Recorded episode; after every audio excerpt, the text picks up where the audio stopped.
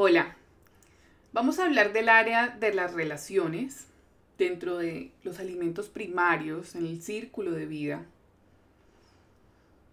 Quiero hablar de ver las relaciones a través de las líneas de los alimentos primarios, los que nos nutren a nivel profundo, y por qué tomar medidas en esta área es necesario para tu salud y bienestar en general. Comencemos con definir relaciones. Las relaciones son la piedra angular de nuestra vida. Nos llevan a nuestra capacidad de amar y conectarnos con otros seres humanos.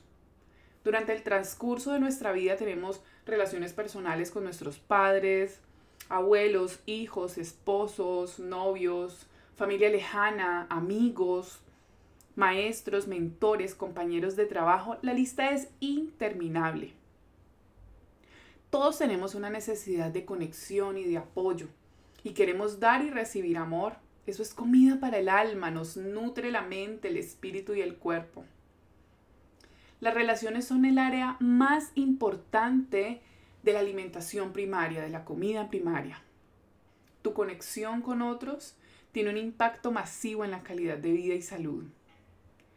Mientras todos tenemos necesidades básicas de amar similares, amor, amistad, contacto, intimidad y sexo, las personas confundimos estas necesidades. Por ejemplo, alguien puede estar anhelando tener más intimidad con su pareja y trata de llenar ese vacío con sexo. Como pueden imaginar, esto no va a satisfacer a la persona en el nivel más profundo y eventualmente va a salir a la superficie de alguna manera. También es común que las personas asuman que una sola persona en su vida es capaz de satisfacer todas sus necesidades, cuando en realidad nadie es capaz de hacer esto. Podemos aprender y aceptar a quienes nos rodean por lo que nos aportan y el valor único que su conexión nos proporciona. Pensemos en la intimidad, por ejemplo. Mientras que todos necesitan intimidad, la forma en la que la necesitamos es diferente, basada en nuestra propia individualidad. También hay diferentes tipos de intimidad y necesitamos alimentar esta área de nuestras vidas a través de diferentes personas. Hay una gran diferencia entre la cercanía que experimentas entre tus amistades y el tipo de intimidad que se deriva de una relación romántica. Otro desafío cuando se trata del área de las relaciones es que nuestras necesidades fluctúan dependiendo de lo que está sucediendo en nuestras vidas. Por ejemplo, me explico. Es posible que tengas una mayor necesidad de amor y amistad cuando estás atravesando por un momento difícil como una ruptura, como la pérdida de un ser querido o cuando estás cambiando de trabajo. También podemos llevar experiencias positivas y negativas con nosotros de relaciones pasadas que tuvieron un impacto significativo en nuestras necesidades de relaciones personales. Si te estás recuperando, por ejemplo, de una ruptura, tus necesidades se verán muy diferentes hasta que sanes esa experiencia. Igualmente, si has experimentado alguna forma de abuso, es probable que tus necesidades de relaciones personales en esta área sean muy diferentes de lo que eran antes de esa experiencia. Comprender las necesidades de tus relaciones personales es la base de tener relaciones saludables con los demás. Y este es el objetivo de que estudiemos juntas esta área. Una vez que tengas claro lo que necesitas, puedes comenzar a evaluar si tus relaciones personales te apoyan o si te hacen daño, si son tóxicas. Las relaciones afectan todo. Las relaciones tóxicas pueden afectar la salud emocional y física de gran manera. Las relaciones saludables, mientras tanto, son de apoyo, y hay un intercambio equitativo. Las relaciones no son 50-50, son un 100%, 100%. Tú tienes el control total de tus relaciones y no tienes que depender de que otra persona haga cosas para sentirte bien. Den lo mejor y encuentra personas que estén haciendo lo mismo, que estén dando su 100%. Las relaciones son de trabajo, pero al final del día deberían hacerte sentir bien porque deberían satisfacer tus necesidades. Y a medida que empieces a explorar esta área, es importante mantener una mente abierta. Como ya habíamos hablado, todos tenemos necesidades básicas en torno al amor, la amistad, el contacto, la intimidad y el sexo. Y lo que funcione para ti es muy diferente de lo que funcione para tus seres queridos. En este mismo sentido, las necesidades en torno a las relaciones personales siempre está cambiando dependiendo del apoyo que necesites en tu vida en un momento particular como tal. Una de las cosas que más me ha sorprendido en mi práctica como coach con parejas ha sido la cantidad de clientes que tienen una aventura y yo me quedo como, como, ¿esto es en serio? No. Recuerdo una vez haciendo una sesión con una pareja donde cada uno tenía una aventura. Y yo les preguntaba, obviamente por separado, ¿tú crees que tu pareja pueda tener una aventura? Y la respuesta era, oh, no. Y ella le preguntaba y decía, no, él no es para nada sexual. Y yo, esto no puede ser cierto. Como les dije anteriormente, la mitad de las personas que aún continúan casadas no es porque estén teniendo un matrimonio extremadamente feliz y divertido. Pero las personas que están a gusto con su matrimonio, ese 25% que queda, que tienen una relación saludable y feliz, es porque ellas mismas son personas saludables y felices. Entonces tienen una mayor capacidad de comunicarse y escuchar.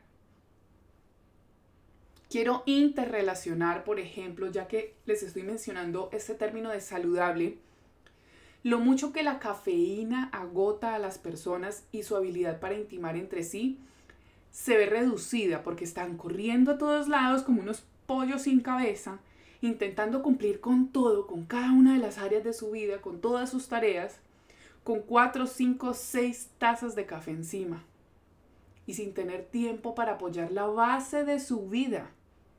¿Qué cuál es? Exacto, las relaciones personales. ¿Entienden lo que estoy diciendo? Quiero hablar de varios factores en esta área, un poco más a fondo de las áreas que les digo que las personas difuminamos porque no nos, no nos educan en este tipo de cosas. Hay algo en la forma en que nos crían, en la forma en que funciona nuestro sistema educativo, que sienten que para nosotros es más importante saber el año en que sucedió una guerra que pasar tiempo hablando sobre cómo tener una relación sana. ¿Qué tan raro es esto? ¿Qué tan difícil es de explicarle a alguien desde el colegio las bases de tener relaciones saludables? En clase de geografía aprendemos sobre los límites, aprendemos de cuánto sucedieron guerras, aprendemos, aprendemos sobre constitución, pero nadie, en ningún lado, a pesar de la alta tasa de divorcios, a pesar de la alta tasa de abuso, de todo eso nadie en ningún lado habla sobre cómo establecer una buena comunicación en una relación amorosa y en nuestras relaciones personales en general. Muy, muy peculiar.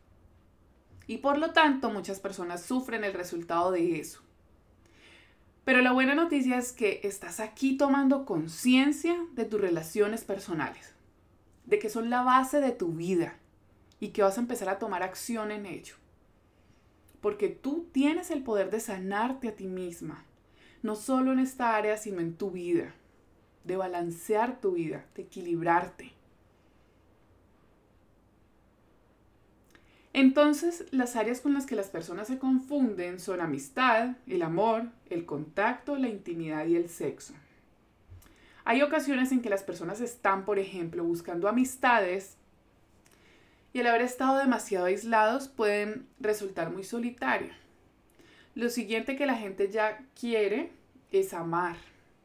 Quieren tener personas aparte de sus amistades con quienes tener una especie de conexión espiritual profunda, realmente interconectada y de largo plazo.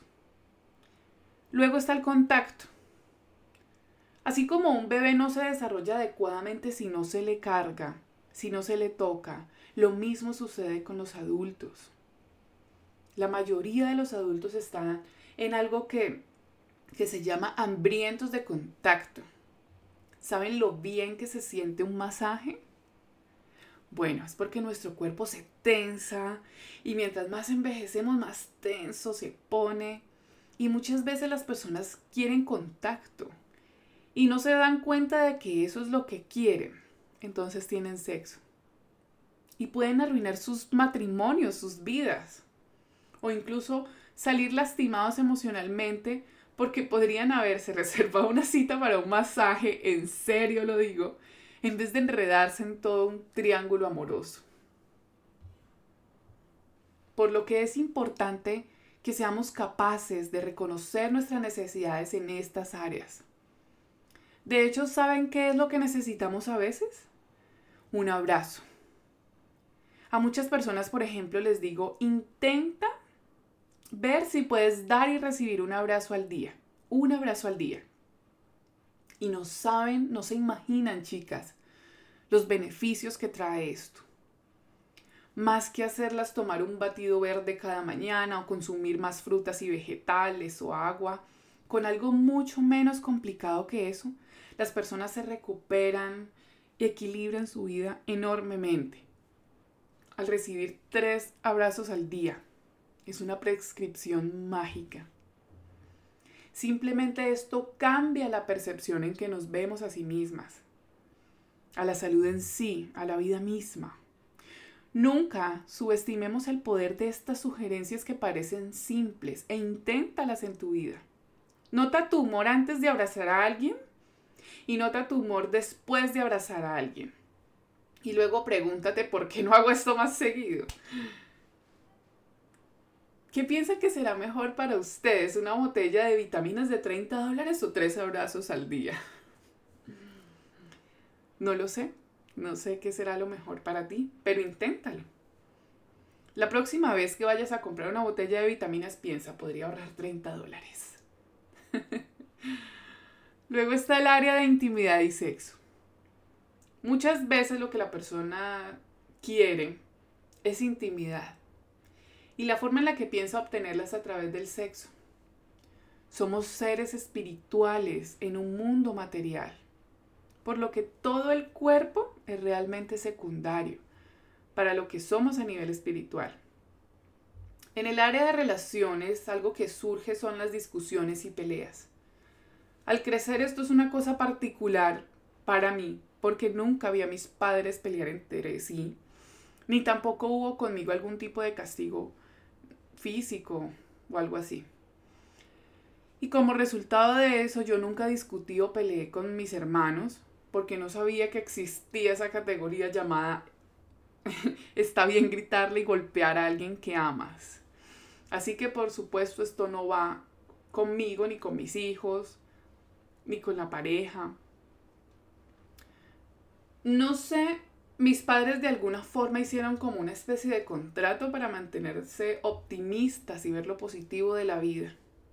Aun cuando decidieron divorciarse, fue lo más civilizado del mundo y seguían siendo amigos. Así que para mí, esa es la normalidad. Cuando ya no quieres estar con alguien y se hace algo de mutuo acuerdo y más cuando tienes hijos.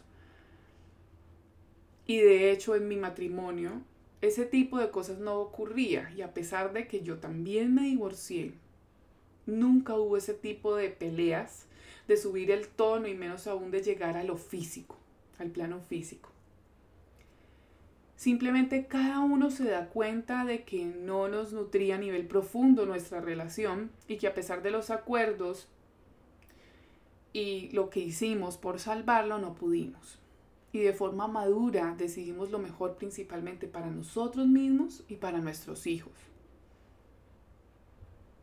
De manera que cuando yo me encuentro ese tipo de situaciones de gritos, insultos, peleas, es algo muy extraño para mí y logra sorprenderme muchísimo. En el libro Curso de Milagros hay algo que dice, lo que sea por lo que uno esté peleando, no es realmente por lo que está peleando. La próxima vez que te encuentres en una discusión como es que no pusiste esto aquí, o el desorden, o que no bajaste la tapa del sanitario, o hiciste esto, muchas discusiones suceden porque la gente está estresada, porque realmente no tiene manejo del estrés o porque tiene la glicemia baja. Y luego porque quieren parecer educados en público, almacenan esa ira para la gente que aman.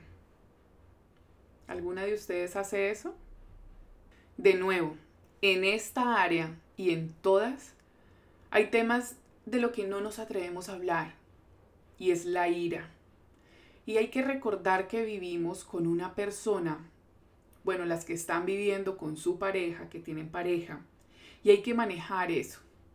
Y al igual que con el café y las demás cosas, las personas tenemos diferentes niveles de tolerancia a la ira. Relacionado con esto están las personas que se enojan con los niños.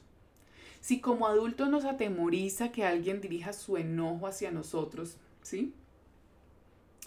Es algo completamente diferente si eres un niño y alguien mucho más grande y alto que tú te mira desde arriba gritándote. En la crianza es importante entender cuán atemorizante podría ser como adultos que alguien les grite y luego intentar aplicar eso a cuán atemorizante se vuelve tener alguien que es mucho más grande que ustedes haciendo esto. Tratemos de ser conscientes de nuestras acciones o intenten ver si ustedes están haciendo esto y cómo pueden ser capaces de modificar esa interacción desde la toma de conciencia, desde la compasión y también del entendimiento de ustedes mismas y la compasión con ustedes mismas. Porque esto no lo están haciendo de manera consciente. En la medicina china hablan de la ira. Para mí es fascinante ver cuánto sabían hace miles de años y toda la idea es que tenemos el beneficio de ser capaces de mezclar la ciencia científica moderna con las modalidades de curación tradicionales. Y no sé si se han dado cuenta, pero todos mis programas y cursos se enfocan en, tienen estos dos enfoques, tienen estas dos miradas, ¿no? La científica y la curación tradicional, o la salud holística. Así que en la, en la medicina china, la ira está relacionada con el hígado. Y por eso si la gente suele estar enojada, recomiendan que curen su hígado, que coman más vegetales y como por arte de magia, su ira se verá reducida.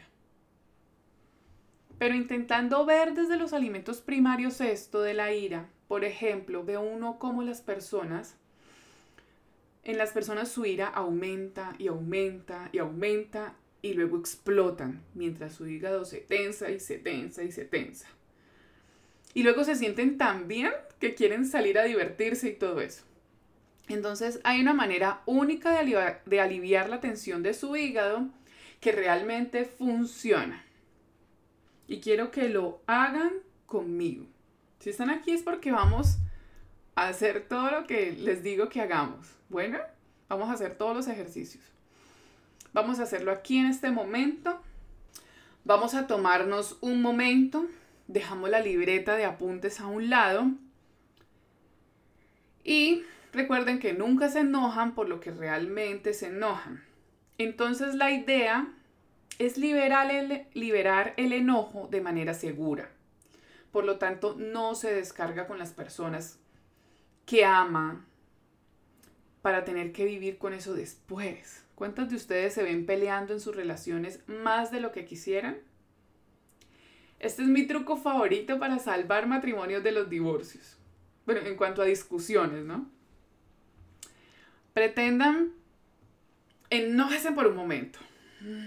Ténsesen y enójesen. Y luego vamos a gruñir. Vamos a hacer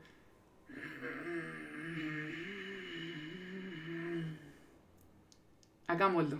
Noten cuántas de ustedes ya se sienten mejor. Porque el enojo es una emoción inaceptable y las personas lo almacenamos y almacenamos continuamente y luego cuando tenemos la oportunidad de expresarlo, nos sentimos mejor. Intentémoslo una vez más. Enójense y hagan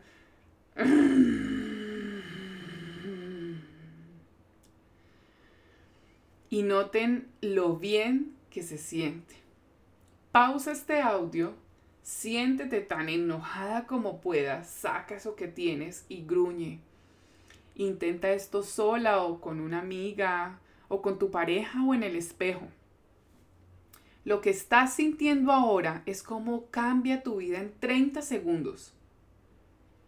Ahora vamos de nuevo.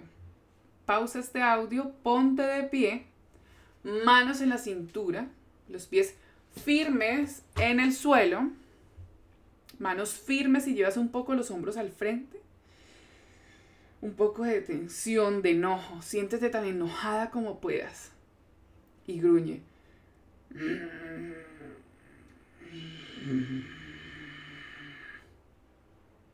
Intenta esto sola o con un amigo o con tu pareja o en el espejo.